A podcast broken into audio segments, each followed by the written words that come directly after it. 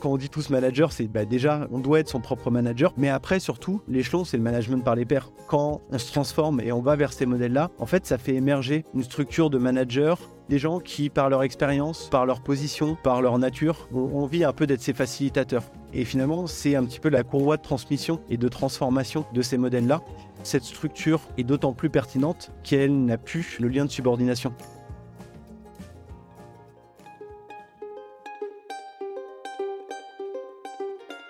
Vous connaissez l'adage après la pluie le beau temps?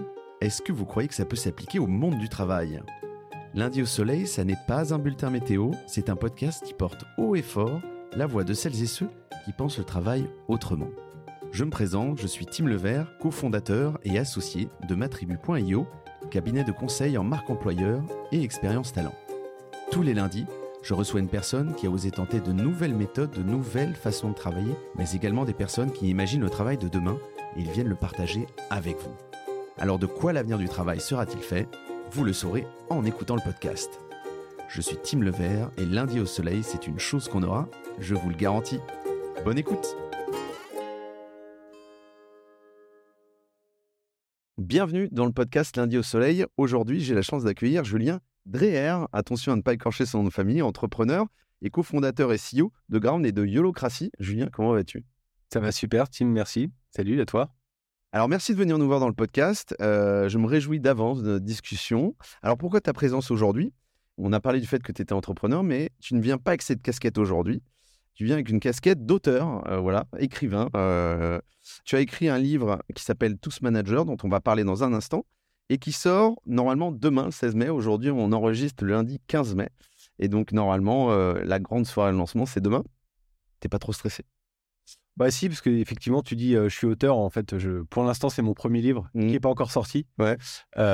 donc, je, je, me, je, me sens pas encore comme un auteur. Et d'ailleurs, en lisant le livre, on se rend compte que je parle pas comme un auteur, mais plutôt comme un entrepreneur mmh. ou quelqu'un qui a vécu des expériences et qui témoigne à travers un, livre.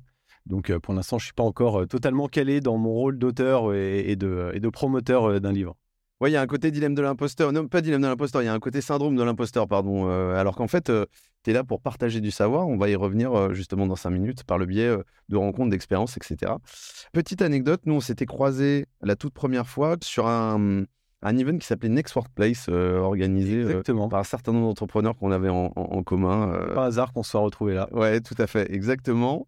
Et par ailleurs, j'ai récupéré ce livre par le biais de ta femme aussi, qui est entrepreneur, qui est ghostwriter entre autres, mais pas que, et, et, qui a gentiment pris du temps pour me partager ce livre alors que tu étais en séminaire il y a quelques temps. Et ouais, on, se débrouille. Exactement, exactement. Alors, avant de rentrer dans le vif du sujet, il y a toujours une mise en bouche dans le podcast Lundi au Soleil. Tu m'as dit que tu avais écouté quelques épisodes. Alors, sauf si tu m'as pipoté, mais j'ai pas l'impression. Tu connais un peu on, on, va voir, on va voir. le lundi, est-ce que tu le passes au soleil ou au boulot? Euh, alors, bah, le lundi, je le passe au boulot la plupart du temps. À Paris, beaucoup, donc mmh. pas trop au soleil, surtout aujourd'hui.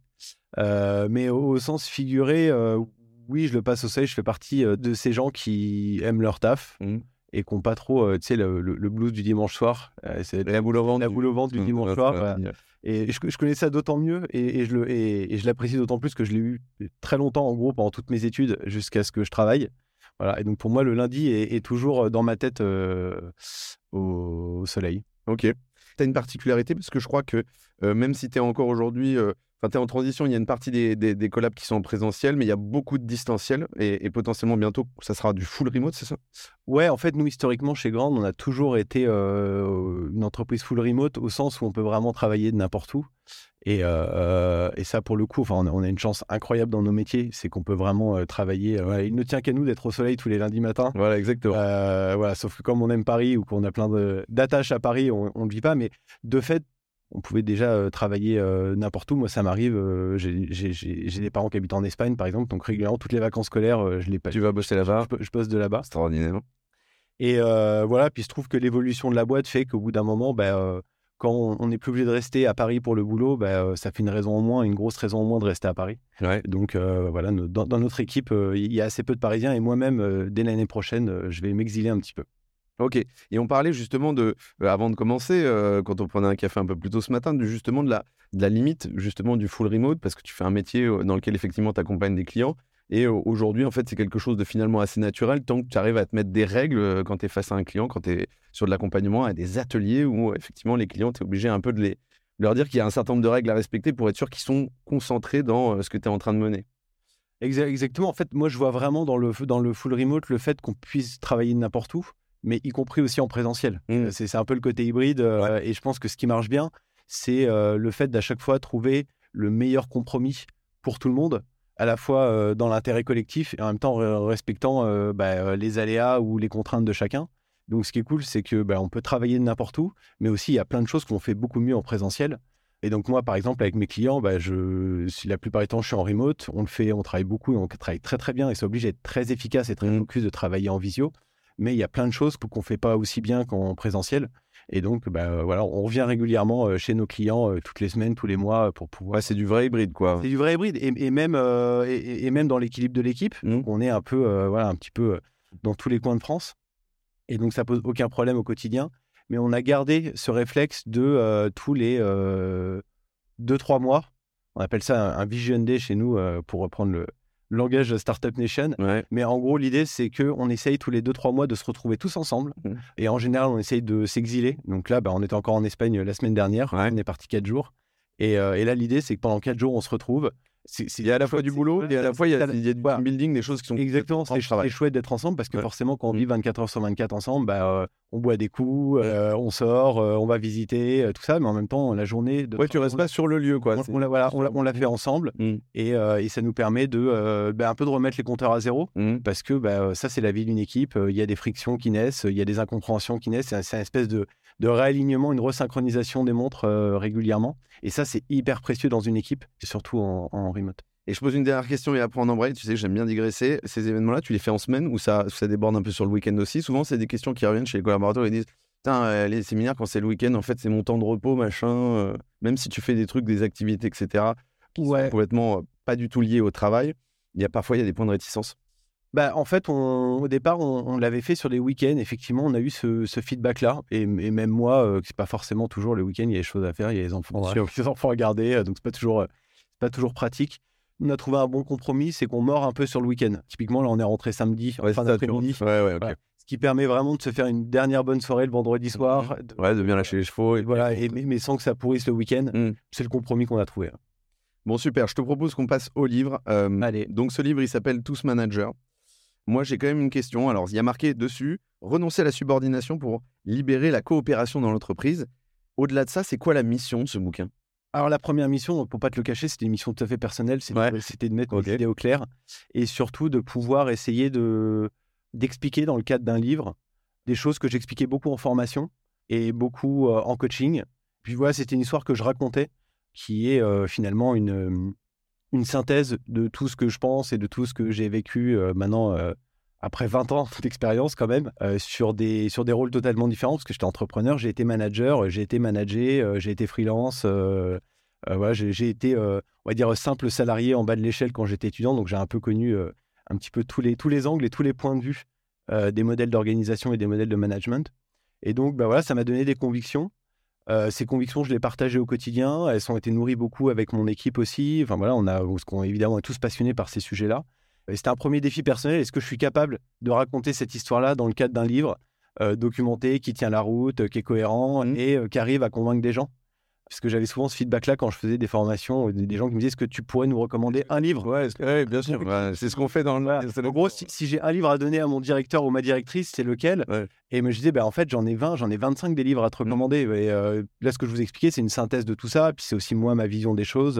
et donc, je me suis dit bah, tiens, comme ça, je pourrais recommander ce livre. Alors, juste, euh, je fais un petit pas de côté. Ce livre, moi, je ne l'ai pas abordé comme une.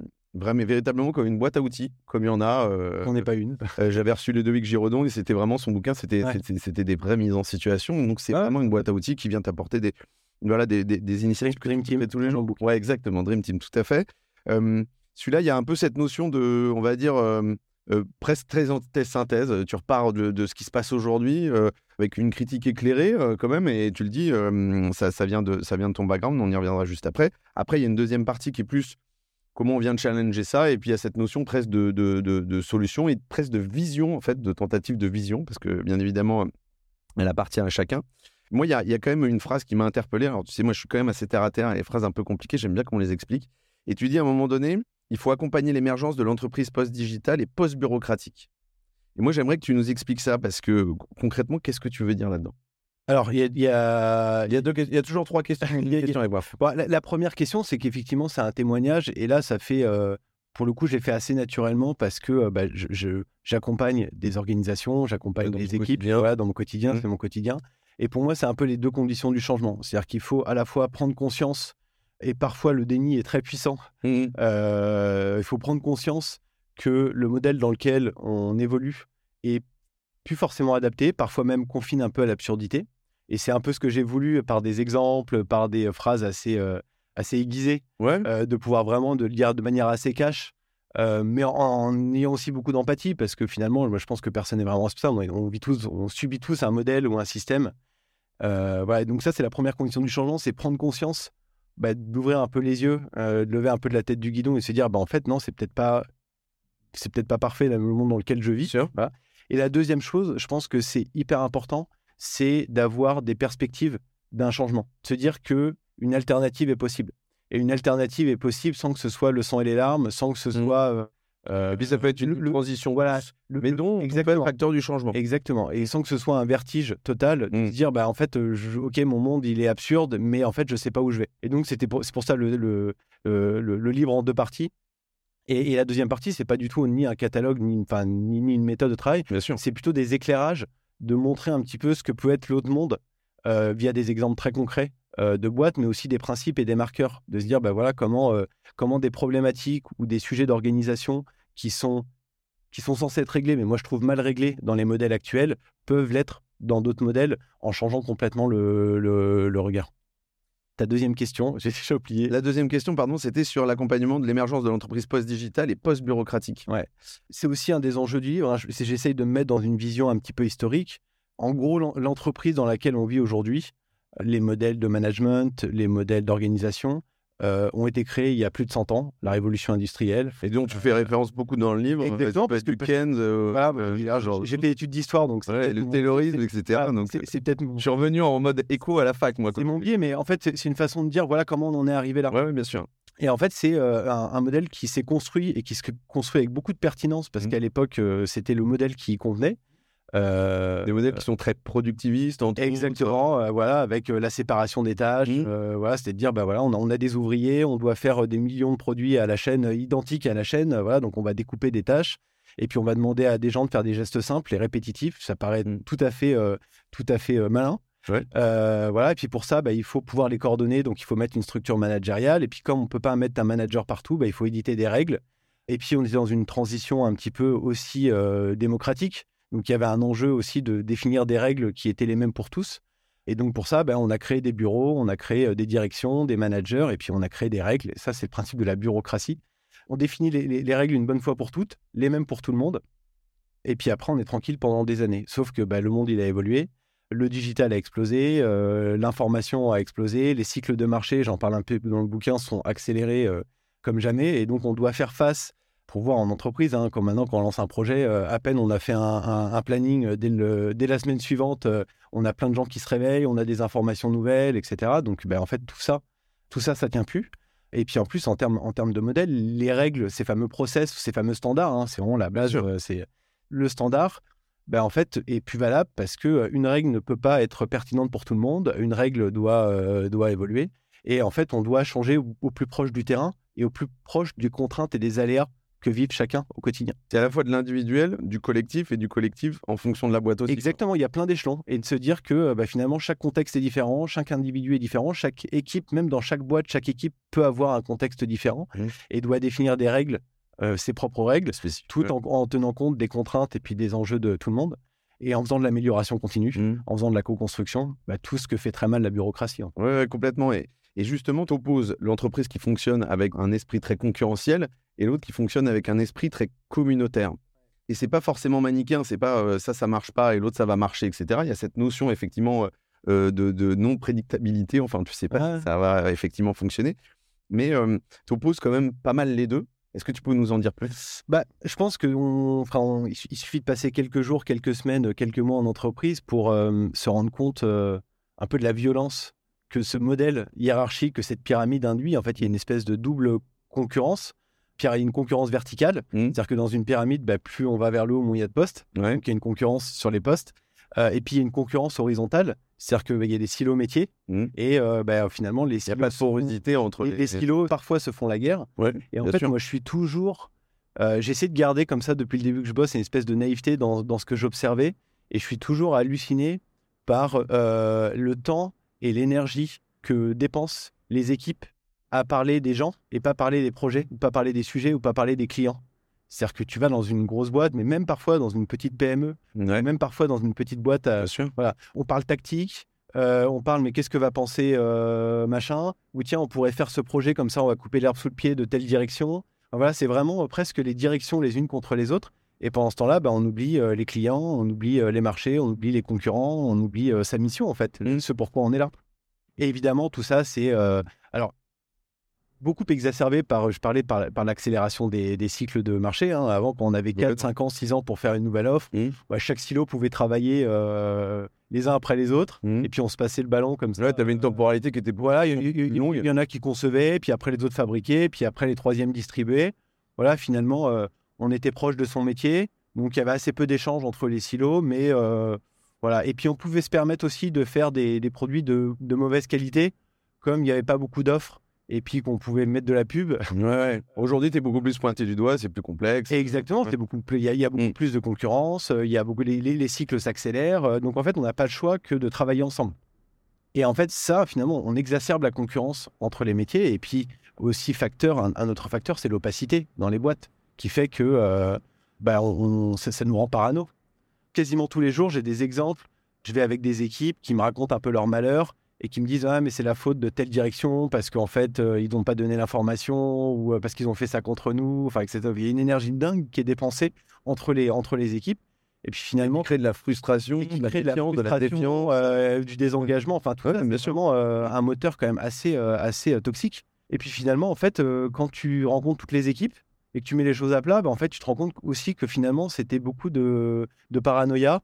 Et Mhm. qu'en fait, au final, tout le monde essaye de bien faire, mais tout le monde pense que l'autre essaye de lui voler la place. Donc, il y a un des enjeux, c'est la circulation d'informations, tout simplement, la transparence. Exactement, voilà. Mm. Et puis de se dire que euh, y a un moment, euh, bah, une équipe, ça peut pas être une équipe de gens qui font euh, que les mêmes métiers. Une entreprise peut pas vivre que avec des RH ou que du juridique ou que avec avec des développeurs, enfin des informaticiens. Il y a besoin d'hybrider, c'est même le sens d'une entreprise. hein. Mm. C'est c'est vraiment des gens différents, qui ont des expertises différentes, qui travaillent ensemble pour produire ou inventer quelque chose qui n'existe pas, puis qui essayent de le mettre sur un marché. C'est ça le sens de l'entreprise. Et justement, là-dessus, euh, ce qui est complexe, c'est ce, mélange-là euh, dont tu parlais, où effectivement, euh, un modèle très pyramidal. alors, on va revenir après sur un autre exemple où effectivement, la pyramide, elle peut être plus ou moins large. En tout cas, il y a cette notion de, de- nombre de collaborateurs qui sont liés au manager. Mais je voudrais revenir juste avant sur un autre point qui m'intéresse particulièrement.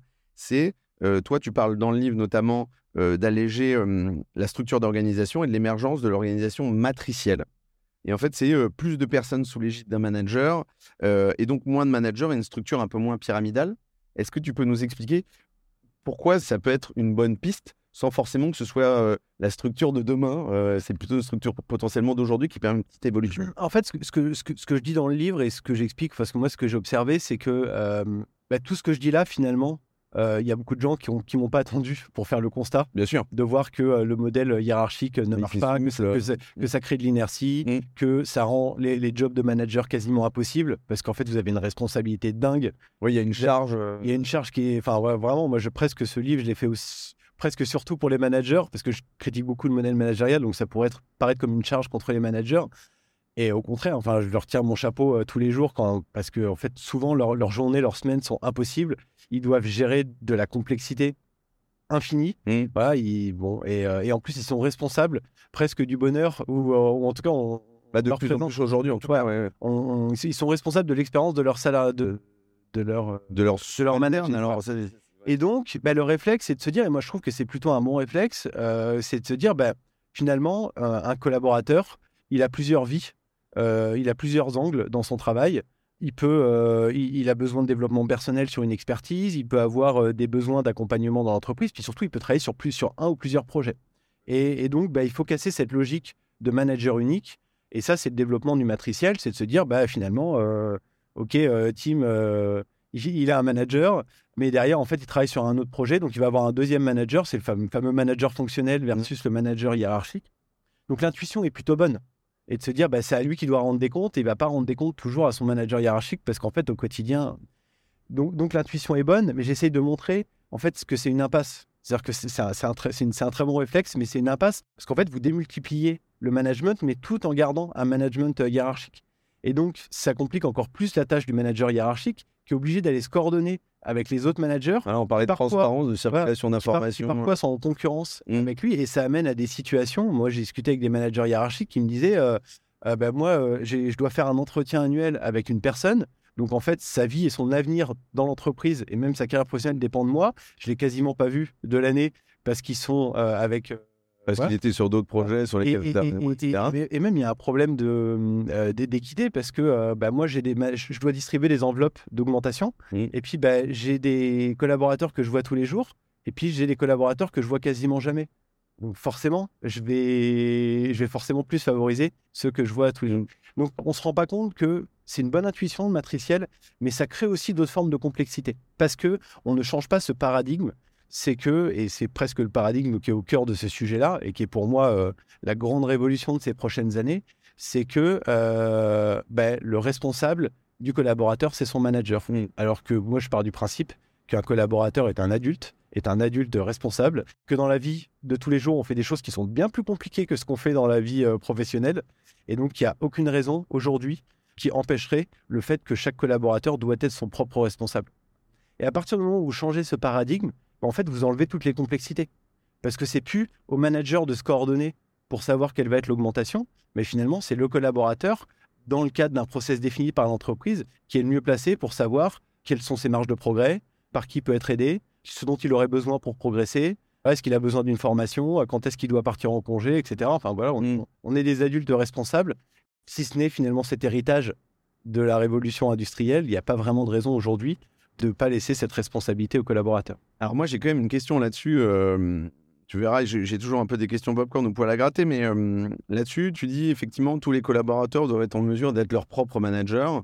Et en fait, je dirais dans la chaîne de valeur, parce que ça n'est plus une pyramide, euh, dans la chaîne de valeur, ça va un peu sur tous les niveaux de seniorité et de maturité. Ça va même jusqu'au jusqu'au CEO, qui lui aussi doit être son propre manager. Là-dessus, on, on reviendra sur le concept un peu plus en profondeur, mais ça induit une notion d'autonomie très forte, euh, une notion de capacité à monter en compétence tout seul. Est-ce que ça, aujourd'hui, euh, c'est des choses dont, euh, dans la culture française du, professionnel, du travail aujourd'hui, est-ce que c'est pas quelque chose qui est pas utopique, mais en tout cas qui est déjà assez loin? Assez loin, je sais sais pas vraiment comment le mesurer, mais tu as entièrement raison. C'est vraiment le sujet. Alors, j'essaie toujours de limiter les anglicismes, mais ce celui-là, j'ai pas trouvé d'alternative d'empowerment. Ouais. Mais pour moi, c'est vraiment l'enjeu du management et, euh, euh, encore une espèce de changement de paradigme. C'est que euh, le management, historiquement, c'est une structure de contrôle. Et en fait, ça doit être vraiment une, structure qui doit favoriser l'empowerment. C'est-à-dire la, capacité de chacun à pouvoir bah, progresser, à pouvoir donner le meilleur de lui-même, à pouvoir organiser ses rythmes et tout ça. Et effectivement, ça se fait pas en un claquement de doigts. Et c'est sûrement presque un enjeu civilisationnel, mais en tout cas de, euh, qui doit se faire à l'échelle de plusieurs générations. Euh, et évidemment, c'est une éducation.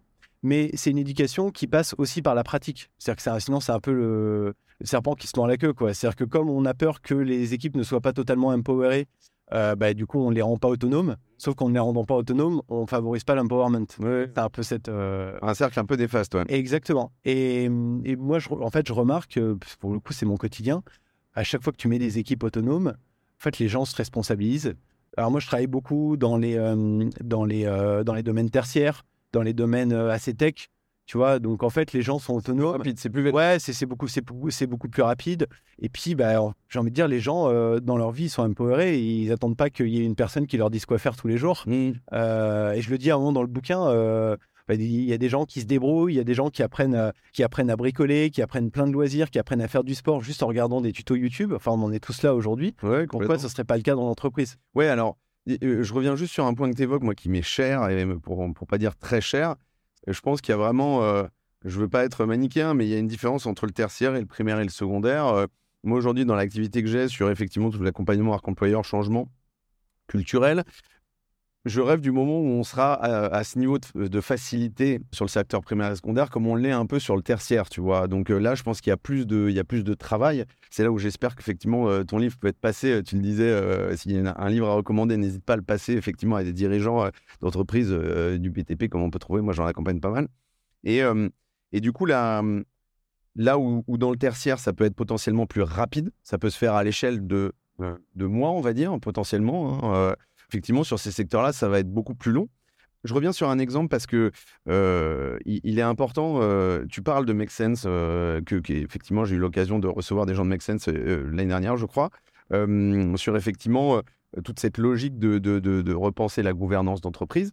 Et un point en particulier que tu évoques, qui est un exemple assez frappant, c'est on parlait d'autonomie et justement des entretiens euh, euh, semestriels où c'est une galère. Hein, je veux dire, quand tu es manager, euh, moi, je, le je, je me souviens dans mes anciennes boîtes, c'était l'embouteillage où tu dois faire six entretiens dans la semaine. J'en parle dans le bouquin. Bien sûr, ah bah, évidemment. Et, ça m'a fait sourire parce que je me suis je me souviens, j'étais un peu à la one again, tu vois. je remplissais mes, mes, trucs un peu au dernier moment, j'essayais de me projeter, et puis en même temps j'avais du boulot, donc ça faisait des C'est le symbole du boulot étranglement du modèle managérial. Exactement.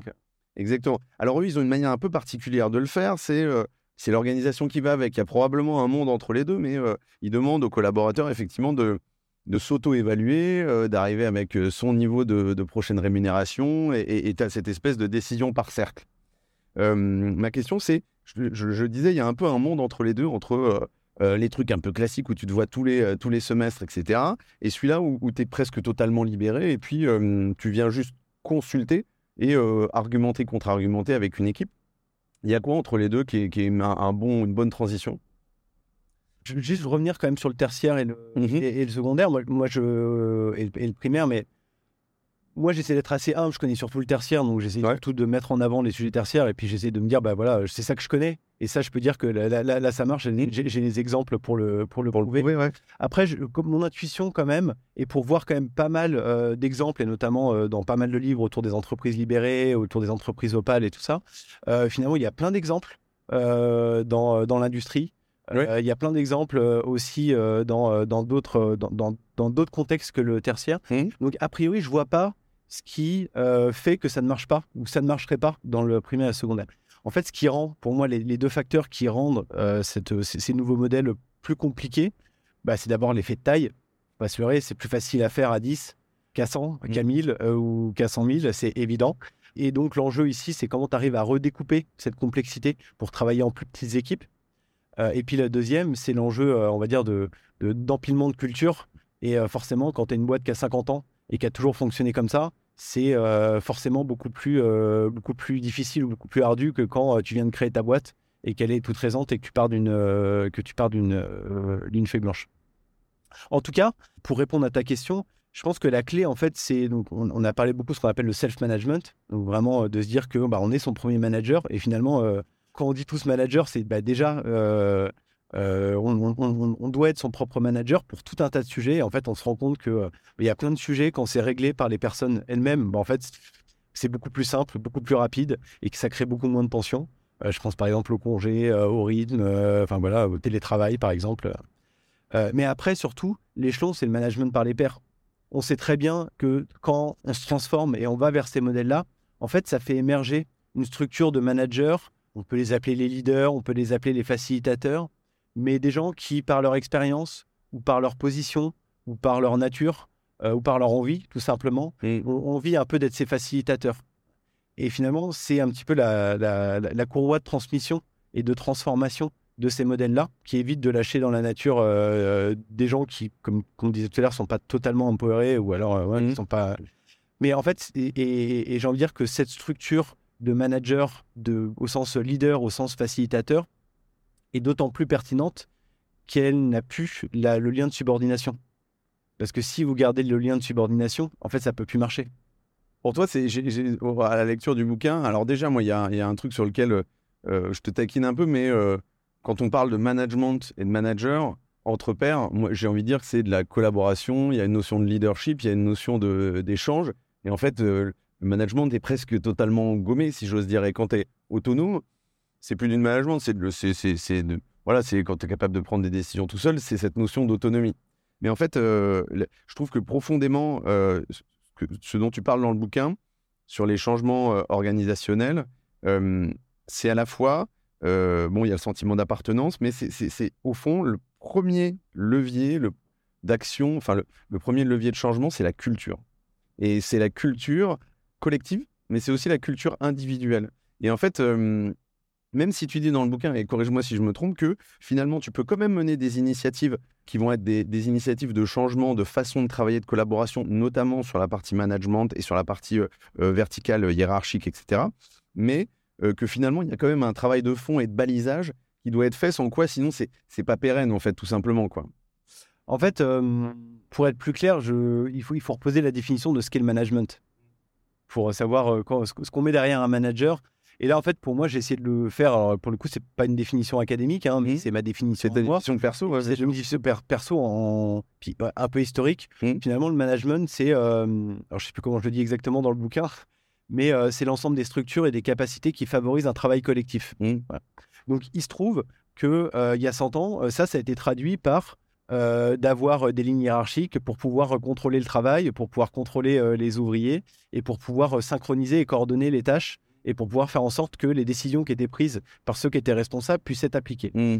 Et donc, on a traduit ce besoin de faciliter le, travail collectif, de prioriser, de décider, par une structure managériale dans laquelle de, managers en qui on avait confiance. Bah, par opposition, ça veut dire que surtout on n'avait pas confiance. Exactement. Tu parlais de contrôle tout à l'heure, c'est ça. exactement. Et en fait, les managers, c'est devenu ça. Et sauf qu'aujourd'hui, si on reprend littéralement euh, la définition de ce qu'est le management, bah, on se dit pourquoi, à partir du moment où euh, le management, c'est créer le cadre de travail et les conditions collectives, les conditions qui permettent un travail collectif, pourquoi ça devrait être réservé à une minorité? Alors qu'en fait, bah, en 2023, euh, tout le monde doit contribuer à ça. Tout le monde doit. Euh, mmh. et, finalement, bah, moi, je vais construire une partie du cadre de travail parce que tout simplement, je suis le mieux placé pour savoir de mmh. quel cadre de travail euh, euh, j'ai besoin. Donc, c'est un peu, moi, cet essai, de révolution, de, de, changer, changer ce schéma euh, mental et de se dire que le manager, le cadre, le responsable, mais en fait, ça, c'est tout le monde. Tu vois, c'est dans une équipe. Tout le monde doit participer. Tout le monde doit être acteur. Tout le monde doit participer à la résolution des problèmes. tout le monde doit potentiellement donner un avis sur une décision. Euh, ça ne veut pas dire que tout le monde décide, ou alors ça ne veut pas dire que tout le monde décide la même décision, mais potentiellement. Euh... Sauf que dans la vraie vie, tout le monde n'a pas toujours envie de participer. On, parlait des vidéos tout à l'heure où effectivement il y, a du désengagement, mais du coup, c'est quoi? C'est un tri naturel qui, doit se faire Oui, je pense que pour le coup, euh, chacun peut euh, adapter aussi son niveau d'engagement euh, par rapport à mmh. ses envies. Mmh. J'ai peut-être envie de décider quand est-ce que je pars en congé. Mmh. j'ai peut-être envie de décider quels sont mes, mes outils de travail, mais j'ai peut-être pas envie de décider quelle, quelle, est la stratégie pour développer le produit, parce que d'abord je me sens pas légitime ou parce que j'ai tout simplement pas, pas, j'ai pas, pas avis. Ça, pour le coup, il n'y a pas de il n'y a pas vraiment de. Il y a pas vraiment de... Et puis même, j'ai envie de dire que à des moments dans la vie, on est plus ou moins investi. Euh, il y a des moments où on a envie de prendre plein de responsabilités parce que ça correspond à un moment de notre vie où on a du temps, où on a de la motivation, on a de la charge mentale et tout ça. Euh, et puis il y a des moments où euh, bah, on prend un peu plus de recul et on a moins envie de prendre ses responsabilités et c'est pas grave, il y en a qui prennent le relais mmh. et ça se fait. Euh, mmh. Là, on, en parlait avec mon équipe. En fait, il se trouve que bah, l'année dernière, je me raconte un peu mon anecdote, mon, ma, vie perso, mais l'année dernière, j'ai eu un, deuxième enfant et en même temps, écrivé le bouquin.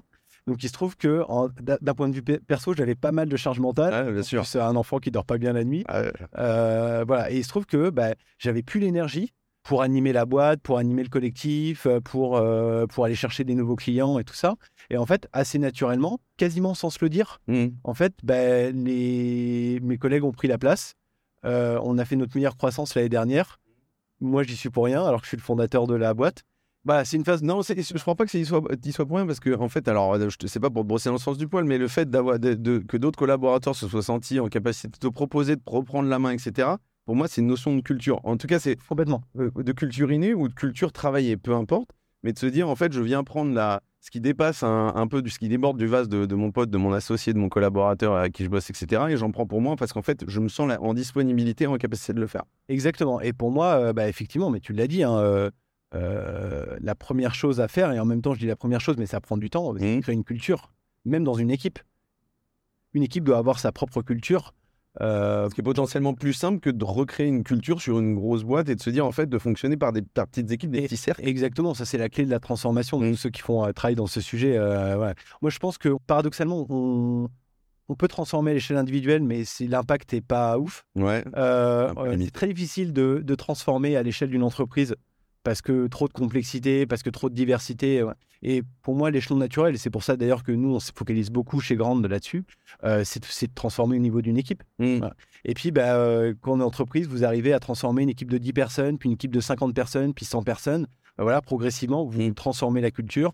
Euh, il y a des équipes qui deviennent leaders, qui Mm. deviennent aussi évangélisatrices, Ouais. mais qui commencent à dire, bah voilà, nous on travaille différemment et ça fait envie en général. Mm. Voilà, mais en fait, c'est comme ça qu'on crée une dynamique un peu de transformation et qu'on arrive petit à petit à changer la culture. Mm. Parce que la culture, ça se décrète pas, quoi. On ne dit pas, tiens, allez, demain, vas-y, on va passer entreprise libérée, entreprise opale, on arrête la hiérarchie. Enfin, voilà, c'est euh, Oui, mais c'est c'est par la pratique et par les exemples. le fait de travailler par plus petites équipes à taille humaine, ça te permet d'avoir une culture qui ressemble plus aux individus qui composent l'équipe, même en ayant peut-être une clé de voûte sur une culture plus globale après, euh, pas de raccrocher les wagons, alors c'est peut-être faire un peu les choses à l'envers, mais, mais du coup d'avoir, euh, je dirais aussi des spécificités selon les équipes. Quoi. Et puis, et puis euh, on, on parlait aussi de concurrence euh, tout à l'heure, mais euh, quand vous êtes une équipe, que vous avez tous les métiers pour réussir votre mission, donc vous avez toutes les, les conditions d'autonomie et de responsabilisation, bah forcément, vous générez tout de suite de la coopération.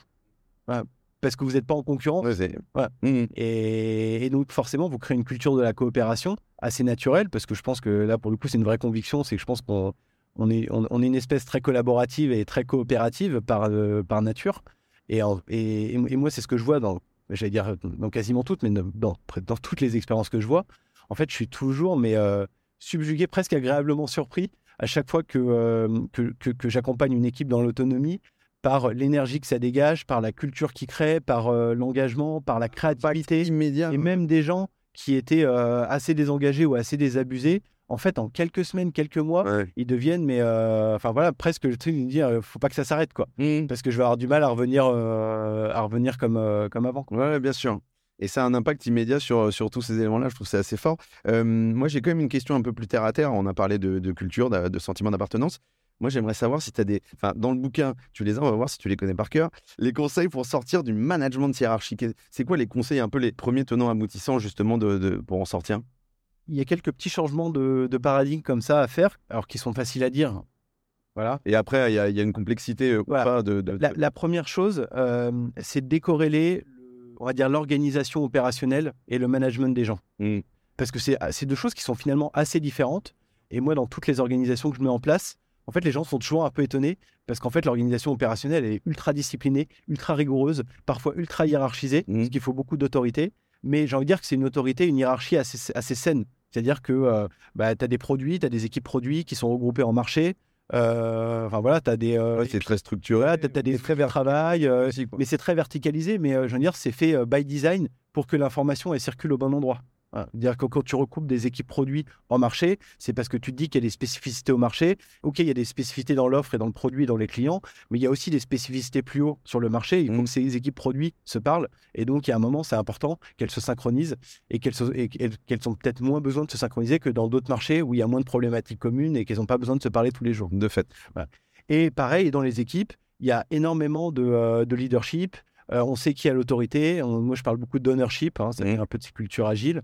Euh, on sait euh, qui, en dernier recours, doit prendre la décision. On sait qui est leader. Et en fait, on dépense beaucoup d'énergie à clarifier et à définir ça parce que en fait sans ça tu peux pas travailler en fait cette rigueur cette discipline c'est en fait c'est le minimum que tu dois à ton équipe pour les mettre dans les meilleures conditions de travail Ouais. euh, et en- évidemment en faisant participer tout le monde, en améliorant. Et donc ça, c'est l'organisation opérationnelle, mais il ne faut pas que, cette, euh, que le management des gens soit collé à cette, euh, à cette organisation opérationnelle, sinon on, ret- on retombe Exactement dans les mêmes écueils. voilà, sur l'inertie Mm. et sur les problèmes que pose la subordination. Et là, en fait, de se dire que, euh, bah, ok, tu vas travailler dans une équipe produit par rapport à tes compétences, mais derrière, en fait, tu, peux être accompagné par tout un tas de gens pour t'aider et t'accompagner dans ton parcours dans l'entreprise. Si tu as un besoin sur une expertise, bah, tu vas peut-être pas forcément demander à- au leader de ton équipe, parce qu'en fait, peut-être que lui, il n'a pas, il a Il pas le même métier. pour le faire. il n'a pas, le même métier, il a pas le même métier que toi. Ou euh, si tu as un problème euh, peut-être de savoir-être, ou Mm. tu as un problème de posture, ben, en fait, c'est peut-être pas lui le meilleur coach pour le faire, mais tu vas trouver une autre personne. Euh, c'est peut-être pas lui, peut-être que la personne a une nouvelle dans l'entreprise. Donc, si tu as besoin de comprendre un peu des fonctionnements, des méandres ou des euh, points de détail de culture dans l'entreprise, bah, tu vas peut-être demander à une autre personne. Et c'est là où, la, la, responsabilité de l'entreprise est très forte. C'est bah, voilà, de, faciliter cette rencontre et le fait que chacun puisse faire ce que j'ai dit, son propre réseau de managers. Mmh. Mais j'aurais dire un peu comme dans la vraie vie. Hein. sur, dans la vraie vie, on a les réseaux sociaux, on est sur LinkedIn, on, on, se fait son propre, son propre réseau. Et euh, c'est pas forcément beaucoup plus compliqué dans, en tout cas, ça devrait pas être plus compliqué dans, l'entreprise. Ça, c'est la première, euh, premier changement un petit peu euh, que je conseille moi. Et juste, et, après, on, perdra peut-être le film, mais c'est pas grave, on rebouclera. Là-dessus, sur, sur la notion de, réseau de manager, c'est, tu n'as plus N collaborateurs pour un manager, mais tu as un collaborateur et N manager. Pour N manager. Alors, je, je, remets ça en parallèle de ce que tu disais au début. Est-ce que ça crée pas un peu ce côté serpent à deux têtes où en fait, euh, alors il y a moins de gens en dessous, mais du coup, est-ce que c'est pas déphasant pour un collaborateur de se dire putain, je sais pas exactement, faut que ça soit tu parlais de cette clarification, faut que ça soit très clair pour se dire qu'est-ce que je vais chercher auprès de quelle personne, pourquoi? Exactement, et tout ça, c'est euh, évidemment un muscle. Mmh. Enfin, ça demande beaucoup d'entraînement par la pratique. Ouais, donc tu suis un peu les plâtres potentiellement au début. Quoi. Bah oui, mais forcément, euh, mais j'ai envie de dire, c'est pas grave, parce que dans, dans, ce genre d'organisation, faut, on, met en place des filets de sécurité. Mmh. Souvent, au départ, on met quand même euh, un, tuteur tu vois, ou un mentor, après on l'appelle mmh. un peu comme on veut, qui va pas être ton N plus 1, mais qui va être vraiment ton guide pour t'aider à, qui va t'accompagner euh, dans cette, dans cette autonomie. Mmh. et c'est cette notion de coach, quoi, presque. Exactement, cette notion de coach. Et c'est hyper intéressant parce que du coup, ça permet aussi de valoriser des gens qui sont euh, expérimentés. Euh, et qui peuvent te guider mmh. dans les méandres ou dans la complexité de l'organisation. Mmh. Et donc ça ça, ça, ça, se fait assez, assez facilement. Et voilà, et, surtout, on gagne énormément parce que ce que je dis, c'est on, on, recrée une nouvelle simplicité. C'est-à-dire que aujourd'hui, en général, je parlais d'opacité les entreprises sont ultra processées, souvent les process, on les connaît pas bien. Euh, moi, je vois dans plein de boîtes des gens qui savent pas qui doit prendre quelle décision. Enfin, c'est toujours... Euh, dès, que tu as un sujet un peu transverse, dès que tu as un sujet un peu nouveau, on ne sait mmh pas qui est responsable de quoi. Et euh, en général, les outils sont pas très accessibles, sont pas très UX, tu vois, tous les mmh. intranets et les outils. Donc, l'expérience est, pas géniale. Mmh. L'expérience dans l'entreprise en moyenne, on va dire, est pas géniale pour le collaborateur. Et donc, ce qu'on lui dit, c'est c'est pas grave parce qu'on te met un manager et il pourra répondre à toutes tes questions.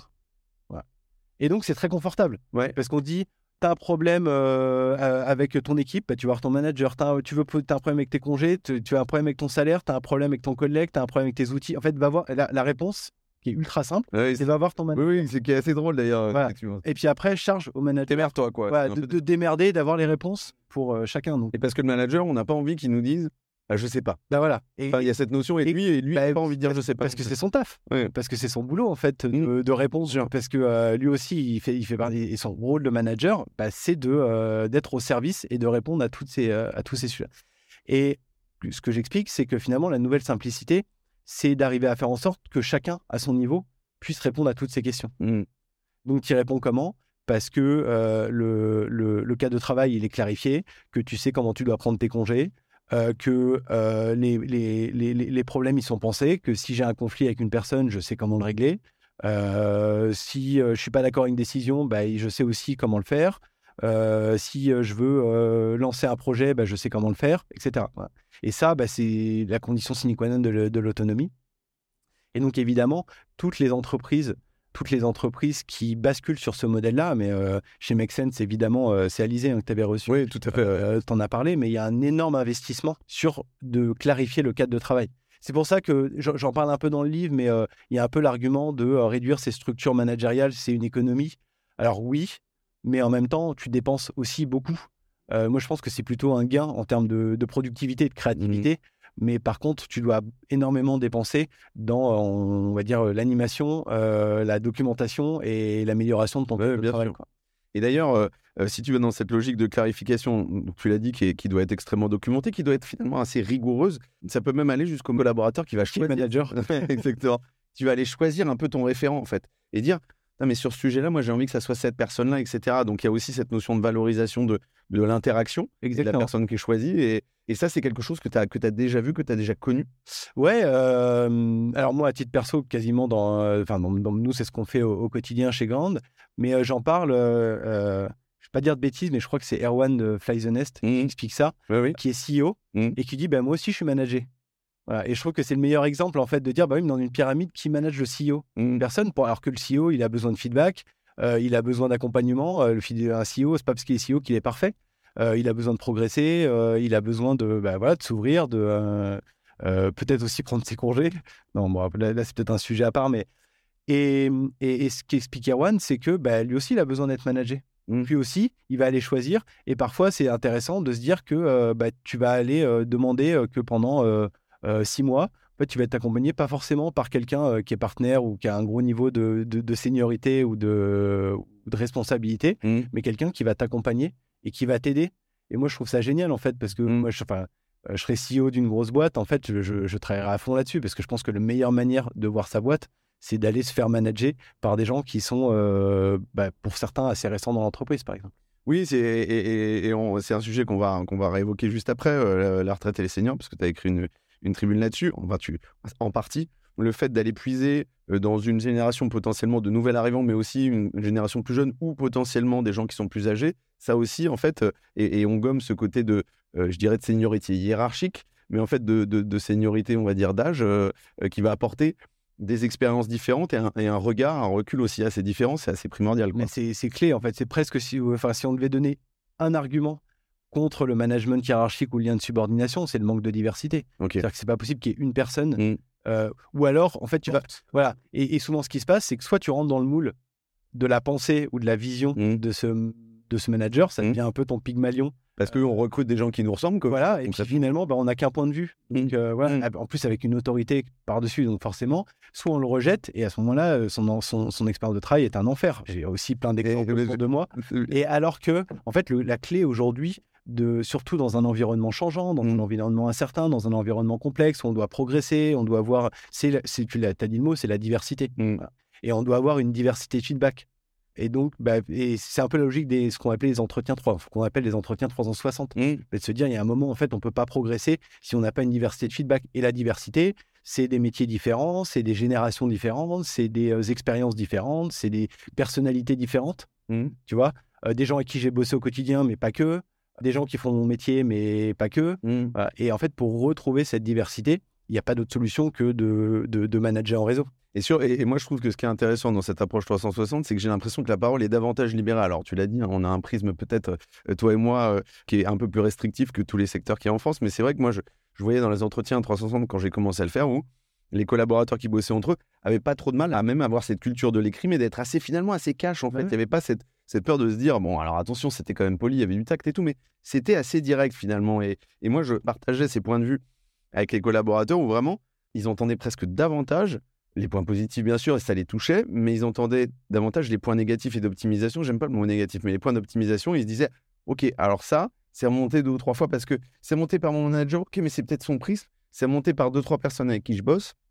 Bah, tout de suite, c'est pas le même impact, en fait, quoi. Euh, Bah ouais, mais moi je pense que là pour le coup, euh, dès qu'on, en fait, le, le lien de subordination est ultra toxique parce que c'est un toxique les relations entre les gens, Ouais. c'est pas naturel. En fait. Mm. Et d'ailleurs, euh, je crois qu'il y a, a pas d'équivalent dans notre vie d'adulte d'être subordonné à une personne. Non. J'ai essayé de faire le tour, mais euh, voilà, ça c'est quand on est quand on est enfant, c'est c'est normal, enfin presque. mais en fait, dans une vie d'adulte, on est subordonné à une personne et en fait, cette personne va complètement Mm. euh, influencer notre vie pour le meilleur ou pour le pire. Et d'ailleurs, c'est ce que tu dis à un moment de- dans le bouquin, c'est tu dis quand tu demandes à quelqu'un, bah, euh, les, auditrices et les auditeurs, on vous invite à faire le test, tu, tu demandes à quelqu'un, euh, est-ce que, est que ça se passe bien dans ton taf? Et grosso modo, s'il dit non, c'est vraiment la merde, ça se passe pas bien, et tu lui dis, est-ce que ça se passe bien avec ton manager? Et souvent, il- Ouais, c'est souvent assez cohérent, évidemment, quoi. Évidemment, parce que, euh, parce que forcément, notre, notre, notre- notre expérience au travail est, est, est complètement liée à ce qu'on peut vivre avec notre manager, encore une fois, pour le meilleur et pour le pire, quoi. Hmm. Je reviens juste sur une dernière question sur la logique du réseau de managers. Est-ce que tu verrais des limites ou des précautions à prendre, effectivement, euh, ou sur des choses ou, des, je dirais, des, des risques?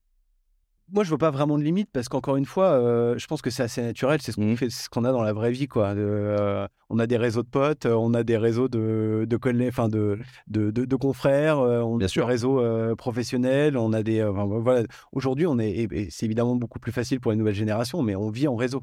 Donc, je veux dire que moi, je pense qu'aujourd'hui, c'est beaucoup plus naturel de, de, de, vivre en réseau dans les entreprises. Et alors, pour le coup, pour les nouvelles générations, c'est une certitude. Mmh. Vraiment, il y a un désenchantement des nouvelles générations parce que pour le coup, ils arrivent dans une entreprise, ils ont l'impression de revenir euh, 30 ans en arrière. Oui, parce que ça correspond pas que du tout à la façon dont ils vivent. mais ça correspond à rien Mmh. euh, de, de- ce qu'ils vivent euh, ou de ce qu'ils entendent ou de ce qu'ils voient. euh, et vraiment, il y a. Puis comme ça allait très vite, en fait, c'est ça qui est passionnant et en même temps vertigineux avec la révolution digitale, c'est que ça se fait en 20 ans tout ça. C'était Euh, très rapide. La révolution industrielle, c'est euh, plusieurs décennies, enfin c'est euh, c'est 100 ans. Euh, la révolution de l'imprimerie, ça a mis euh, 100 ou 200 ans avant d'avoir des, vraiment des impacts euh, vraiment majeurs.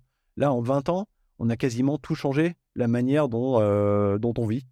Euh, donc, moi, je vois pas vraiment de limite. Alors, euh, les risques, c'est d'aller trop vite. Voilà, on disait, c'est un changement culturel. Euh, le changement culturel, ça se fait pas en claquant des doigts. Il y a un vrai sujet générationnel.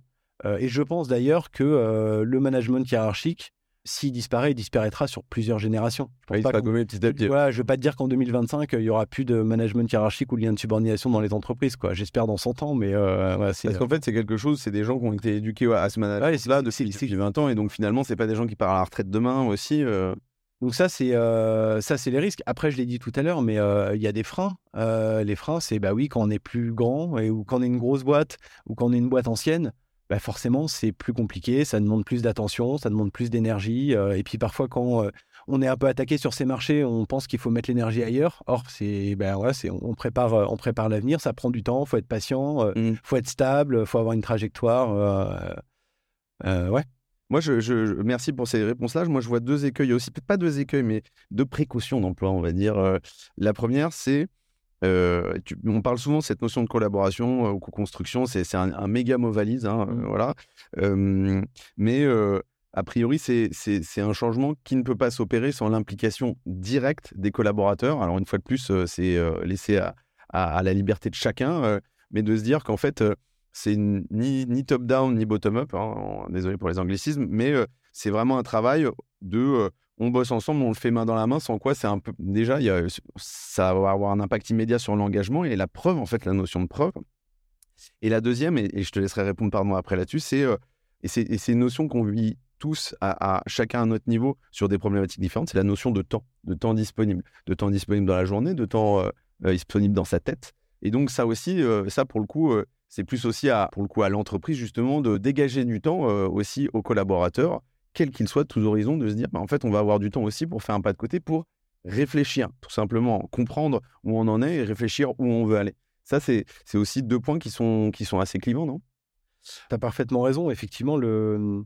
Et ça aussi, c'est une des grands, des grands changements, des grandes révolutions à faire. C'est de se dire, et, et presque, tu as raison, d'autant plus qu'à partir du moment où on arrive à mettre ça en place, de faire en sorte que la responsabilité, ce soit aussi de dire aux gens, en fait, c'est vous qui allez construire votre cadre de travail. Et en fait, c'est ça la co-construction. Construction, c'est un moment de se dire, bah voilà, vous êtes une équipe, comment vous voulez travailler? Non, parce que tu peux avoir un côté où en fait le décideur, euh, le modèle RACI, euh, tu vois, tu as, ce groupe, mais tu as quand même quelqu'un qui tranche. Mais je trouve que le côté effectivement de décision collective dont tu parles là, c'est un peu différent. C'est de la responsabilisation individuelle et collective. Et donc je trouve que c'est encore plus intéressant. Et, euh, et, et, et d'ailleurs, dans ce cas-là, c'est aussi de se dire, il y a un moment, tu parlais de RACI, c'est pas parce qu'on est une équipe autonome, tu vois, où c'est que, Mmh. bon, qu'il n'y a pas de rôle. Mais ce qui est important, c'est que les rôles, ils soient reconnus par tout le monde, qu'ils soient définis, et de se dire, ben voilà, on a un honneur, un leader, on l'appelle comme on veut, même un manager, pourquoi pas, hein, tu vois, Mmh. de- euh, mais de se dire à un moment, c'est lui qui, mais ça a été consenti et ça a été décidé comme tel. Mm. Voilà. Et ça ne veut pas dire qu'il décide de tout. Il peut y avoir euh, dans une équipe, il y a plein de sujets. Mm. Et il y a des sujets de fonctionnement, il y a des sujets très opérationnels, il y a des sujets de, de fond, il y a des sujets euh, techniques. euh, Mm. Voilà. Et en fait, c'est pas forcément la même personne qui décide pour tous ces sujets. Mm. Ça, c'est important aussi. Tout ça, c'est distribué et ça, c'est euh, et ça, c'est co-construit. La deuxième remarque, excuse-moi, c'était Sur la notion de, de- de temps, ouais la notion de temps. Alors moi, je- ah oui, tu as raison, il faut beau- beaucoup de temps. Moi, ce que je remarque quand même, c'est que aujourd'hui, euh, le modèle bureaucratique nous fait perdre un temps fou. ouais, bien sûr. un temps fou en reporting, en réunion, En présentation. en euh, présentation. Donc, en fait, tu gagnes tellement. Mm. Tu vois, tu, tu, tu gagnes tellement à t'affranchir de ces contraintes-là qui, pour moi, ne créent aucune valeur. Mm. Tu vois, tu crées pas de valeur à faire du reporting, tu crées pas de valeur à faire des réunions. Puis l'inertie aussi, l'inertie, c'est une perte de temps. Quand tu sais pas qui doit prendre une décision sur laquelle tu es concerné, en fait, ça peut te faire prendre, mais parfois c'est vertigineux. Mais moi, je suis avec des équipes puis, en fait, qui me disent que en fait, ça fait trois mois qu'ils avancent plus parce qu'ils attendent une décision dont ils sont pas vraiment sûrs qu'elle soit prise par une autre équipe. Mmh. Mais en attendant, euh, bah, ils font, ils travaillent quoi, mais, euh, mais ils créent pas de valeur vraiment. Ouais, bien sûr. Et en fait, quand on voit, quand, quand on, quand on accumule tout le temps perdu, tout le gaspillage, qu'on, euh, voilà, c'est un tout le principe du lean, hein, voilà, tout Ouais, le ouais, gaspillage par ces modèles bureaucratiques extrêmement prédiqués, enfin, prédictifs et non adaptatifs. En fait, bah, en, gros, on utilise ce temps pour faire des choses, pour se transformer, pour euh, définir. euh, voilà, moi, je, en, général, c'est ce qui est très, euh, ce qui est très, ce qui est très intéressant, c'est que dans les équipes autonomes, une des particularités qu'on voit assez vite, c'est qu'ils retrouvent du temps. Mmh. Ils réduisent leur journée euh, parce qu'ils sont juste plus efficaces, parce qu'ils passent pas leur vie en réunion, etc. parce ouais. que euh, les rôles ils sont bien définis, on sait qui prend les décisions. euh, voilà, s'il y a une réunion, bah, on sait que c'est telle personne qui y va et c'est pas toute l'équipe, etc. Ouais, il y a une notion de clarification et de savoir exactement ce qu'on fait. On en a déjà parlé. Alors, l'intelligence artificielle, par ailleurs, aussi, j'ai fait un épisode assez récent euh, avec Ian Ferguson où euh, potentiellement ça devrait aussi aider à débloquer du temps sur des tâches qui sont un peu plus, un peu plus à valeur ajoutée. C'est notre gros sujet là euh, chez Grand en ce moment. Ouais. C'est comment comment l'IA va impacter notre manière de de s'organiser. Ouais, Euh, c'est un gros sujet pour nous. On va essayer de, on va essayer. Pour, l'in- pour l'instant, je j'en j'en sais rien, ouais. Euh, mais en tout cas, évidemment, évidemment. euh, La, première étape, c'est, je dirais, c'est, de regarder ce qui se passe, c'est de l'acculturation, c'est de comprendre. Pour moi, c'est vraiment de la compréhension. Je disais, j'étais un néophyte en la matière, je suis toujours, avant de commencer à vouloir tenter des choses, mais c'est sûr que à, l'instar de, de, de, de plein d'initiatives que tu peux mener dans une boîte, tu t'essuies toujours un peu les plates, mais euh, il y a cette notion, une deuxième mot valise, d'itérer, euh, voilà, euh, pas mal, euh, parce que sans quoi, euh, tu, tu, tu, tu réinventes pas ton modèle, quoi. Mais comme ça, moi, j'ai quand même la conviction, euh, moi, a une innovation, je fait partie de ces gens qui vont voir tout de suite le côté positif. Ouais. Euh, mais effectivement, quand on est une équipe euh, euh, autonome, on a quand même, on doit quand même dépenser pas mal de temps, tu le disais, pour documenter les choses, pour les rendre plus transparentes, pour se synchroniser, Mm. pour. euh, Bien sûr. Je pense que pour le coup, un assistant d'équipe virtuel qui nous aiderait euh, régulièrement à mieux documenter, qui nous aiderait à mieux partager l'information, Mm. qui nous, une espèce d'assistant d'équipe qui nous ferait des rappels. Qui peut te faire remonter les informations de manière Exactement, transparente, choses plus rapide. euh, voilà. Mm. Nous, nous, on l'avait fait à l'époque en utilisant un outil. euh, parce qu'en fait, on travaille, on sur Trello, tu vois, on avait des Mm, cartes. bien Et en fait, il y avait une, une personne de l'équipe qui a fait un petit programme pour pouvoir nous donner, euh, nous faire Le petit remonter. script euh, qui part. Ouais, et qui à la fin nous disait tiens, c'est quoi les sujets, euh, les, les, les trending topics de l'équipe? Ouais. Tu vois, c'était une espèce de, espèce de journal Mm. d'équipe qui, en, en regardant en fait les occurrences et tout ça, nous faisait remonter euh, espèce de voiture balai qui à la fin de la semaine nous disait ah bah tiens, t'as peut-être pas vu tel sujet, Ouais. qui est un sujet d'équipe. Alors toi, ça te concerne pas. Mais, euh, mais si bien que tu sois au courant, parce qu'en ce moment, c'est un sujet qui est assez, euh, assez important dans l'équipe. Ouais. quoi, tu vois, voilà. Bah, tout ça, Mm. je pense que, euh, évidemment, les, les outils, les tec- la techno et les IA peuvent, peuvent nous y aider. Alors, juste euh, petit aparté, encore une aparté. toi, tu as, également écrit une tribune qui est passée dans le monde. Alors, déjà, bravo, parce que c'est c'est- enfin, c'est assez couillonnant, mais moi, j'aime bien. C'est un- c'est une belle perf, en fait. Je trouve que, ce soit à 15, à 20, à 60, etc., je trouve que c'est quelque chose d'important dans la vie de. dans, dans, dans une vie. elle, cette tribune, elle est sortie aujourd'hui. Alors aujourd'hui, on est lundi 15 mai, voilà, c'est le jour de notre enregistrement. tu évoques le lien, entre autres, entre le management et la façon dont on se positionne et notre perception du travail, par rapport notamment à, à la retraite en particulier. Enfin, c'est l'intro. euh, sur effectivement, alors qu'il y a un sujet très très chaud du moment, où concrètement, euh, tu dis, euh, voilà, pour beaucoup d'entre nous, pour beaucoup de Français, la retraite, c'est vraiment un moment de libération, parce qu'en fait, le travail, c'est un moment qui peut être stressant, qui peut être oppressant, qui peut être fatigant. On parle même de fardeau. Je trouve que le mot est, est fort, mais fort, non, vraiment, c'est important de comprendre. Et du coup, de la place du management, comme quoi ça peut être une clé, justement, euh, de changement de paradigme, on va dire, entre la période d'activité et la retraite, même si la retraite peut tout à fait être une période d'activité. Est-ce que c'est la clé? Est-ce que c'est une des clés? En tout cas, c'est le sens de cette tribune. C'est un peu ce que j'ai voulu dire, c'est de dire que on vit dans un monde euh, qui change en permanence, dans lequel on a euh, tout un tas d'informations, on a plein d'aléas, et finalement, bah, euh, alors il y a l'école des gens qui disent, bah, il y a la vie professionnelle d'un côté et puis la vie personnelle de l'autre. Moi, je pense qu'on n'a qu'une vie, Mhm. et en fait, cette vie, elle est composée de plein de vies. On a une vie euh, familiale, on a une vie euh, de loisirs, on a une vie euh, amicale, on a une vie familiale. Enfin, j'ai déjà dit, mais et on a une vie professionnelle, parfois plusieurs vies professionnelles, évidemment. Et finalement, comment on arrive à faire en sorte que ce tout puisse s'organiser? Et finalement, la clé, c'est nous-mêmes. Parce qu'on a la main sur tout, et c'est à nous d'organiser sa vie Mhm. ben, en fonction de, de ces différentes clés. Le problème, c'est que ben, il y a une clé qu'on n'a pas souvent, c'est la vie professionnelle. Parce qu'on l'a subi, parce que souvent la vie professionnelle ne dépend pas de nous, elle dépend de notre N plus 1. Mmh. Tout simplement les congés, les horaires, euh, même les sujets sur lesquels on, on travaille. euh, Aujourd'hui, la plupart du temps, on choisit pas ou on subit. Oui, on est un, c'est imposé. Voilà, et, et parfois c'est contradictoire avec nos valeurs. Mmh. Et, et ça, ça c'est une vraie violence. Enfin, c'est une vraie, euh, c'est une vraie, euh, Une vraie dissonance, Ouais, ouais, ouais, dissonance, et qui fait qu'à la fin, bah, en fait, notre vie, elle est pas, elle est pas géniale, Mm. et parce que finalement, on n'a pas la main sur, ces, con- sur cette vie professionnelle euh, qu'on subit. Et, et je fais un parallèle, euh, et moi qui m'a toujours étonné, c'est que moi, je travaille avec beaucoup d'indépendants, euh, de freelance, euh, et puis de salariés. Et en fait, je me rends compte qu'ils font à peu près le même travail, font les mêmes tâches. Souvent, les indépendants travaillent plus que Mm. les autres. Euh, les indépendants ne gagnent pas plus que les salariés, surtout si on met en- à bout à bout tous les avantages liés au, au- Ouais, complètement. au- au salariat. Ouais. Et pourtant, en fait, sondage après sondage, il y a des taux de satisfaction de 80% chez les indépendants et c'est plutôt l'inverse chez les, euh, chez les salariés. Voilà. Et en fait, à mon avis, et c'est le sens de cette tribune, c'est euh, bah, et il y a beaucoup de salariés qui démissionnent pour devenir indépendants. Bien Le sûr. fait que quand on est indépendant, on a la clé et on a la main sur sa vie professionnelle. Et peu importe qu'on travaille beaucoup, on peut se dire qu'on va pas travailler parce qu'on a un enfant qui est malade Mmh. ou qu'on peut travailler le week-end parce que en fait, bah, je sais pas, l'enfant il fait sa sieste. Voilà. Et, et en fait, ça c'est génial parce que ça permet en fait de construire une vie bah, qui euh, qui fit avec ce qu'on est, ce qu'on veut euh, et les aléas. Et aujourd'hui, le modèle managérial hiérarchique, pour moi, empêche ça en grande partie. Et, euh, et les modèles d'organisation globalement dans les, euh, dans les boîtes et, le, et, le, et le salariat. Et, et- ce qui est marrant, je reviens juste sur cette notion de différence entre le salariat et, le, je dirais l'indépendant, c'est qu'aussi, euh, quand tu deviens indépendant, tu es quand même plus conscient à la fois de, ce que tu gagnes, euh, je dirais, euh, justement en indépendance, en autonomie, etc. Euh, mais tu es, plus conscient aussi de la difficulté que ça revêt et du confort que c'est aussi, le salariat, même si tu te souviens effectivement de cette notion de, hiérarchie, hein, puisqu'on parle de management, et qui est effectivement plus, plus, plus, plus pressante, et que lorsque tu es indépendant, effectivement, c'est tu es, beaucoup plus investi, entre guillemets, puisque tes décisions ont un impact Ah, mais- immédiat. En fait, tu vois l'impact négatif et positif euh, tout de Ouais. suite. Quoi. Mm. Et c'est le problème aujourd'hui, souvent dans des grandes structures, c'est que en fait, les gens ne voient pas l'impact Mm. en positif ou en négatif. C'est ça qui est Ouais. fou, c'est que tu vois pas l'impact de ce que tu fais au quotidien. Mm. Parce que derrière, c'est perdu dans Exactement, des, dans des méandres, méandres, euh, Exactement. ouais. Et donc, en, te rappro- en plus d'autonomie en te rapprochant du terrain, en Mm. fait, tu récupères la boucle de feedback. Voilà, ce qui permet à la fois de, bah, de t'améliorer, euh, de, de mieux coopérer, et puis surtout de mesurer l'impact, Mm. tu vois, ou euh, encore une fois, positif ou négatif de ce que tu produis au quotidien. Et ça, je pense que c'est essentiel dans la vie, en fait.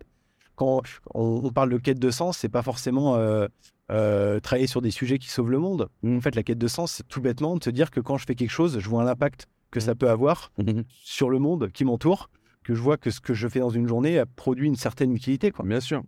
Et euh, je, je- je rebondis aussi sur le sujet qu'on évoquait qui était la retraite, mais euh, euh, et un autre sujet, qui, pas qui me tient à cœur, mais qui m'intéresse tout particulièrement, c'est à un moment donné dans le bouquin, tu parles de, euh, de management externe. Euh, voilà, euh, il y, y a de la formation là-dedans, mais pas que.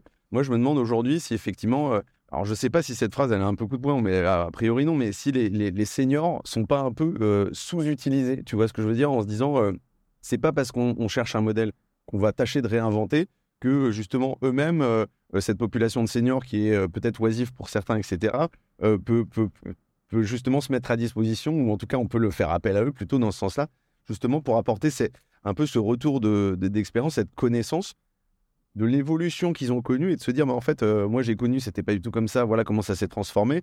Et donc, voilà à peu près euh, les choses auxquelles il faut, il faut être vigilant, etc. Enfin, et, et- et plein d'autres sujets d'ailleurs. Effectivement, ça peut rentrer. Moi, ce que j'appelle effectivement le management externe, c'est où on pourrait appeler l'entreprise écosystème Mhm. aussi. C'est dire aujourd'hui, on est une entreprise, on est forcément connecté à des écosystèmes euh, d'un point de vue personnel ou euh, d'un point de vue euh, d'en- d'entité. On a des partenaires, on a des voilà. Et en fait, tout ça, je reviens à la définition du management. hein, c'est le truc qui favorise le développement et l'accompagnement collectif. Mais en fait, tout ça, ça y contribue. Et mais, mais même nous individuellement, en fait, Bien sûr. euh, Aujourd'hui, pour progresser, on, bah, on fait de la veille, euh, on va, on discute avec des gens euh, sur LinkedIn, on rencontre des gens qu'on a rencontrés dans d'autres boulots, et tout ça sont aussi positifs ou autant d'impact sur notre management que euh, des gens, des managers internes dans la boîte. Mm. Donc c'est vrai que c'est une piste à explorer. Je te propose qu'on attaque la dernière partie et après, Avec plaisir. euh, je te libère. Est-ce que, alors avant de te poser la question sur les, les références que tu peux nous proposer en termes de bouquins, j'ai quand même une, une- une question que j'ai jamais posée à un invité pour l'instant. C'est ce livre, ce sera un succès si, si quoi? Euh, Si je vends 300 000 exemplaires. Pas du tout. Et non, mais d'ailleurs, avec les discussions qu'on a, j'ai l'impression que c'est pas ça, en fait. Mais euh, Non, euh, bah, moi, mon moteur, c'est euh, depuis, enfin, depuis, ça, ça se ressent peut-être, c'est euh, c'est le côté communautaire. Voilà, c'est dire, moi, mon driver dans, dans, dans, dans l'entrepreneuriat, parce que je fais l'entrepreneur, enfin, j'ai toujours été entrepreneur, co-entrepreneur en tout cas. J'ai jamais été drivé par le business ou gagner de l'argent. Enfin, moi, c'est pas un truc qui m'a.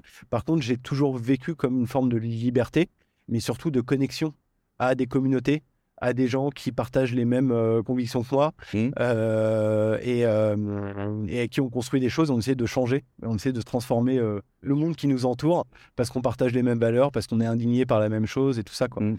Et je pense que bah, voilà, si, si j'arrivais à créer, à rencontrer des gens qui me disent Ah, bah, tiens, mais je, je pense la même chose que toi, euh, merci, euh, restons en contact. Bah, voilà, si, si, si, si, si j'ai beaucoup de, de, de- de sollicitations comme ça, ou en fait des gens qui m'envoient des messages et qui me permet moi de, entre guillemets, de, de faire grandir une communauté et de faire rencontrer des nouvelles personnes qui vont aussi me faire grandir et qui vont aussi me, bah, me faire ouvrir un petit peu les, les yeux sur d'autres euh, sur d'autres euh, éléments de ce grand projet, bah, euh, voilà, je pense que ça me ferait, euh, ce serait une grosse satisfaction. Et par là même, euh, merci pour cette réponse-là. Par là même, je pense qu'il y a aussi une notion d'éveil et de réveil. Euh, Tu, tu, tu, tu parlais à un moment donné de.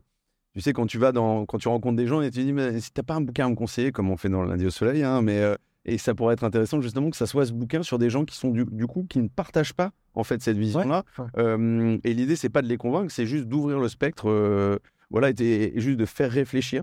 Exactement. Ça, c'était un des partis pris sur le bouquin assez vite, c'est que je voulais faire, euh, je voulais faire un, un bouquin assez euh, grand public. Ouais. Donc, euh, je- j'essaye de pas jargonner. Euh, Il n'y a pas d'anglicisme, ou en tout cas très peu.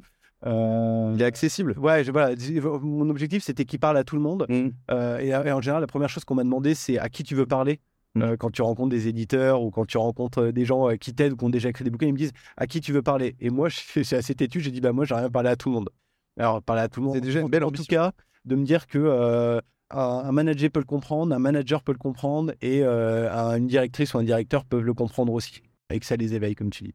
Bon, top. Euh, bah écoute, en tout cas, euh, j'espère que ça sera évidemment un gros succès. On passe aux dernières questions effectivement de ce podcast. Est-ce que tu as un livre, un film à nous conseiller, un documentaire? Est-ce que tu as des choses euh, qui peuvent nous aider à nous acculturer, euh, que ce soit sur le futur du travail ou autre d'ailleurs? Alors, un petit, euh, un, un petit partage, un petit kiff personnel. j'ai découvert un film il n'y a pas très longtemps et pourtant, le film, je crois qu'il a quasiment 40 ans. Ok. qui s'appelle, je ne sais pas si tu connais, les gros, Que les gros salaires lèvent le doigt. Euh, De nom. euh, qui est un film qui est genre un ovni total. Mm. Et en fait, c'est dingue parce que c'est un The Office un peu avant l'heure. C'est une comédie française, mais vraiment genre un classique de la comédie en termes de code. hein, euh, Ouais. tu vois, donc c'est euh, Daniel Auteuil, Michel Piccoli, euh, Jean Poiret. Ouais, donc il y a du lourd. Vraiment, voilà, des- le genre de comédie un peu trash des années 70 euh, en France, tu vois. Et en fait, c'est sur un patron de PME ultra toxique, ultra tyrannique.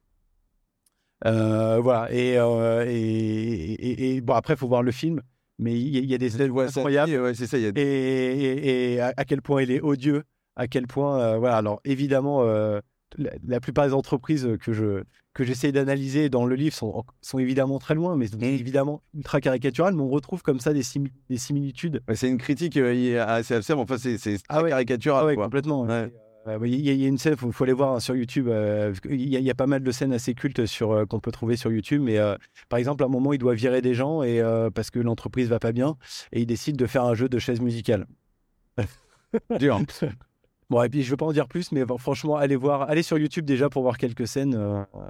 Il y a un film que j'ai découvert il y a pas longtemps, mais Ouais. euh, un, un- un film incroyable. Non, mais j'hésiterai pas à le découvrir. En tout cas, pour ma part, euh, je pense que ça va être. On pourra mettre le lien euh, sur ton. Évidemment, évidemment, ça sera dans le descriptif. Euh, et est-ce que tu as sinon euh, autre chose, un livre, euh, des podcasts, des newsletters? Non, il y, a un livre qui m'a beaucoup servi. euh, J'en parle assez souvent parce que je pense que c'est vraiment. euh, J'essaye de pas trop euh, faire de, de, de références trop, euh, trop scientifiques ou Mhm. trop sociologiques ou psy- psychosociales euh, dans le livre, parce que c'est pas du tout mon prisme, c'est pas du tout mon, mon point de vue, en tout cas mon, mon approche. euh, qui est très ancrée et très pragmatique. Mais il y a un livre qui m'a fasciné quand j'ai, enfin, qui a vraiment été une révélation et je crois que j'y pense à chaque fois que je travaille, qui s'appelle euh, L'échec d'une prophétie. Ok. J'ai vu que tu allais me dire Frédéric Laloux, alors Non, non, je suis content que ce soit un peu différent. et euh, qui est un livre des années 70, je crois, de Léon Festinger, et qui est un livre qui a révélé ce qu'on appelle la dissonance cognitive. Ouais. Et alors, je sais pas si tu connais un peu ce sujet-là, mais en fait, quand on comprend bien ce concept de psychologie sociale de la dissonance cognitive, on a compris 90% de tous les problèmes et toutes les solutions euh, qui, euh, qui qu'on observe tous les jours dans les entreprises. Hmm. Donc ça, pour toi, c'est vraiment une bible. En tout cas, c'est un. Ouais, pour moi, c'est euh, pour moi, c'est s'il y a une théorie scientifique, Mhm. psycho sociale à, à- à maîtriser pour comprendre, pour comprendre un collectif et pour comprendre l'entreprise, c'est euh, le- la théorie de la dissonance cognitive. Ok. Alors j'invite tout le monde, les auditrices et les auditeurs, à découvrir ce livre. Dernière question, est-ce que tu as une anecdote à nous raconter, une bonne ou une mauvaise expérience? Je crois que tu, tu me disais que tu avais quelques anecdotes euh, assez farfelues euh, ou de rencontres assez. euh, Ouais, écoute, c'est- c'est c'est- c'est- c'est- bah, c'est une anecdote. euh, en fait, je l'ai- je l'ai ren- je l'ai je l'ai rencontré, euh, mais une fois, enfin, j'ai rencontré plusieurs fois, mais une fois, ça m'a vraiment marqué. J'arrive dans une équipe et l'équipe, elle est vraiment, euh, elle, est, elle, est, elle est vraiment au plus mal. Et donc, ils m'appellent Mhm. parce qu'ils ont besoin euh, de euh, mettre un peu un 109 dans l'équipe. L'équipe collabore mal, il y a des burn-out, euh, etc. Alors, pourtant, c'est pas dans une très grosse boîte, hein, mais euh, C'est quoi, euh, 40, 50 personnes ouais, un peu plus, mais plutôt en centaines. Mais c'est pas le grand groupe, Mhm. tu vois, le Ouais, ouais, la ouais. grande bureaucratie. Mm. euh, voilà, puis en fait, on, on discute et puis en fait, je- ils, me donnent, je leur dis, bah, c'est quoi votre mission, euh, pourquoi vous travaillez, voilà. Et puis en fait, ils moi, ils me donnent leur objectif. Je connais pas bien leur métier, je dis, mais euh, cet objectif, il est infaisable. Hmm. Et là, en fait, tout le monde se regarde en disant, et en fait, il y a une personne qui lève la main en disant, bah ouais, en fait, c'est notre problème, c'est qu'on, Ils en avaient conscience. euh, sans vraiment se le dire, Ouais. et en fait, c'est un objectif que nous a donné la direction. Et en fait, euh, si on arrive à faire 20 fois moins que cet objectif, en fait, ce sera déjà bien. Mais comme on doit suivre cet objectif, bah, en fait, on n'arrête pas de se prendre la tête. Parce qu'il y en a, il y a ceux qui se disent, bah, tant pis, on fera pas l'objectif. Il y en a qui disent, bah, tant pis, on va le faker, on va donner des faux objectifs, etc. Aïe, aïe, aïe. Voilà. Et en fait, ça pourrissait l'équipe depuis des mois. Euh, et en fait, bah, finalement, euh, la directrice avait donné un objectif en COMEX. Euh, et puis, toute la ligne hiérarchique, personne n'avait remis en cause parce que personne n'a voulu en remettre en cause son N plus 1. Et au final, l'équipe opérationnelle, était tributaire de cette euh, ligne hiérarchique, Évidemment. en fait, avait, euh, et pour les coups, ça pourrissait la vie de, la vie de l'équipe. Et alors, fin de l'anecdote qui est quand même assez marrante, il présente quelques mois plus tard les résultats de l'équipe en COMEX. Post-accompagnement, du coup ou- Ouais, euh, effectivement, ouais, post-accompagnement. Et par exemple, il prend l'objectif qui est euh, bah, finalement euh, 10 ou 15 fois moins de, de l'objectif initial. Quoi. Et la directrice, bah c'est super. Et la personne dit, mais en fait, vous aviez donné un objectif, euh, tel objectif à la place, et la, le directrice s'en souvenait pas. Aïe, aïe, aïe. Ah oui, c'est même pas qu'elle était. Elle... Mais non, mais- Ouais, en fait, je vous le donne, mais ça, on- Et en fait, elle, elle avait dit, mais non, mais moi, c'était un truc comme ça, je- c'est plus une forme de question. euh. Et en fait, j'adore cette anecdote parce que ça révèle que même avec des gens super bien intentionnés, Hmm. en fait, le système fait que tu peux pourrir la vie pendant des mois de tous les salariés sur toute la chaîne parce que juste personne n'a- n'aime, ne, remet en cause. question. sur- surtout ne veut pas remettre en cause Ouais. parce que le lien de subordination et parce que on a trop peur de euh, et si je remets en cause ou si je dis à moins N plus 1 voilà et en fait finalement tout le monde se tient euh, la barbichette comme ça Hmm. et à la fin en fait c'est l'équipe opérationnelle qui trinque parce que bah, elle subit euh, elle est en fin de chaîne quoi. Mais du coup, tu vas te dire, alors moi j'aime beaucoup cette anecdote, je trouve qu'elle est assez incroyable. Est-ce que ça veut dire que chacun de, de- de ces personnes dans la chaîne va dire non, mais c'est parce qu'au-dessus il m'avait au-dessus, il m'a pas dit non, etc. Et qu'en fait, en fait ça va jamais plus haut que le N plus 1 ah oui, c'est ça, ouais. tu vois? Mm. Et en fait, personne n'ose. euh, et il y a, euh, je- je- on parlait des vidéos, mais il y a un super. euh, faut, faut regarder par exemple le, le documentaire sur Madoff. Ouais. Alors là, on est vraiment très loin dans le, le dark side de, Ouais. de, de la bureaucratie. Cette histoire un- terrible. Mais euh, en fait, on s'explique très bien comment finalement, dans une démocratie, dans un des, dans un des secteurs les plus réglementés, une personne pendant 40 ans peut faire une arnaque, je crois que c'est 50 milliards de dollars, Mm. juste parce qu'à un moment, personne ne- n'ose remettre en cause la hiérarchie Ouais, et puis la décision qui a été et la prise. décision qui a été prise. Mm. Et à un moment, en fait, tout le monde se tient dans la hiérarchie. Alors que pourtant, c'est ultra réglementé. Ouais, on se retrouve avec des résultats comme ça qui sont des catastrophes absolument euh, surréalistes. Julien, On finit par une bonne nouvelle. exactement. Euh, C'était un plaisir de te recevoir. Merci beaucoup Bah, d'être pareil, venu. merci pour ton invitation. J'espère que ce livre sera un succès, bien évidemment. Euh, J'invite euh, les auditrices et les auditeurs à le lire. Euh, moi, je l'ai lu très rapidement. Je t'avais dit, moi, je suis, un- je suis, un- je suis pas. Si ça ne se dit pas, je ne sais pas, mais j'ai lu très rapidement. Donc, j'ai corné beaucoup de pages. Même mon surligneur aussi que j'avais piqué à ma femme. Mais en tout cas, ça m'a, vraiment, ça m'a permis aussi de, me- remettre un peu en question, de me poser les bonnes questions. J'ai été été quand j'ai commencé un très mauvais manager par ailleurs. Après, je me suis formé, etc. Et c'est vrai qu'aujourd'hui, avec le recul, on voit effectivement les choses qu'on aurait pu mener différemment. Donc, je trouve que c'est un, un- un bon, un bon réveil aussi, ce livre. Eh ben, écoute, Donc, merci, un super, euh, super feedback. Voilà, bah écoute, j'espère que, en tout cas, euh, que ça sera un carton euh, et, que, et que tu viendras en reparler évidemment d'une manière ou d'une autre une, fois que, une fois que le livre sera sorti. Avec grand plaisir. Et puis, on reprendra peut-être du temps aussi pour parler de tes autres boîtes euh, qui sont ground. On en a parlé rapidement. Yolocratie, euh, qui est une communauté euh, voilà, de gens sur euh, effectivement la- la- le, le- le travail, le futur du travail. Donc voilà, Avec Mer- grand plaisir, Tim. Merci à toi. bah, merci beaucoup, Julien. Passe une excellente semaine. Et puis, on se voit demain, évidemment, pour la, pour la découverte de ce livre euh, aux éditions Erol. À demain. À demain. Lundi au soleil, c'est fini pour cette semaine. Merci d'avoir écouté cet épisode jusqu'à la fin. S'il vous a plu, n'hésitez pas à le partager à une personne qui a passé la journée sous la pluie. Et oui, ça nous arrive à tous. Vous pouvez vous abonner pour ne pas louper les prochaines sorties, ou encore mieux, laisser un avis sur la plateforme d'écoute que vous utilisez. Lundi au soleil, c'est une émission produite par matribu.io, un cabinet de conseil en marque employeur et expérience talent. Un grand merci à celles et ceux qui travaillent avec moi de près ou de loin pour rendre ce podcast possible. Et nous, on se retrouve lundi prochain. Bonne semaine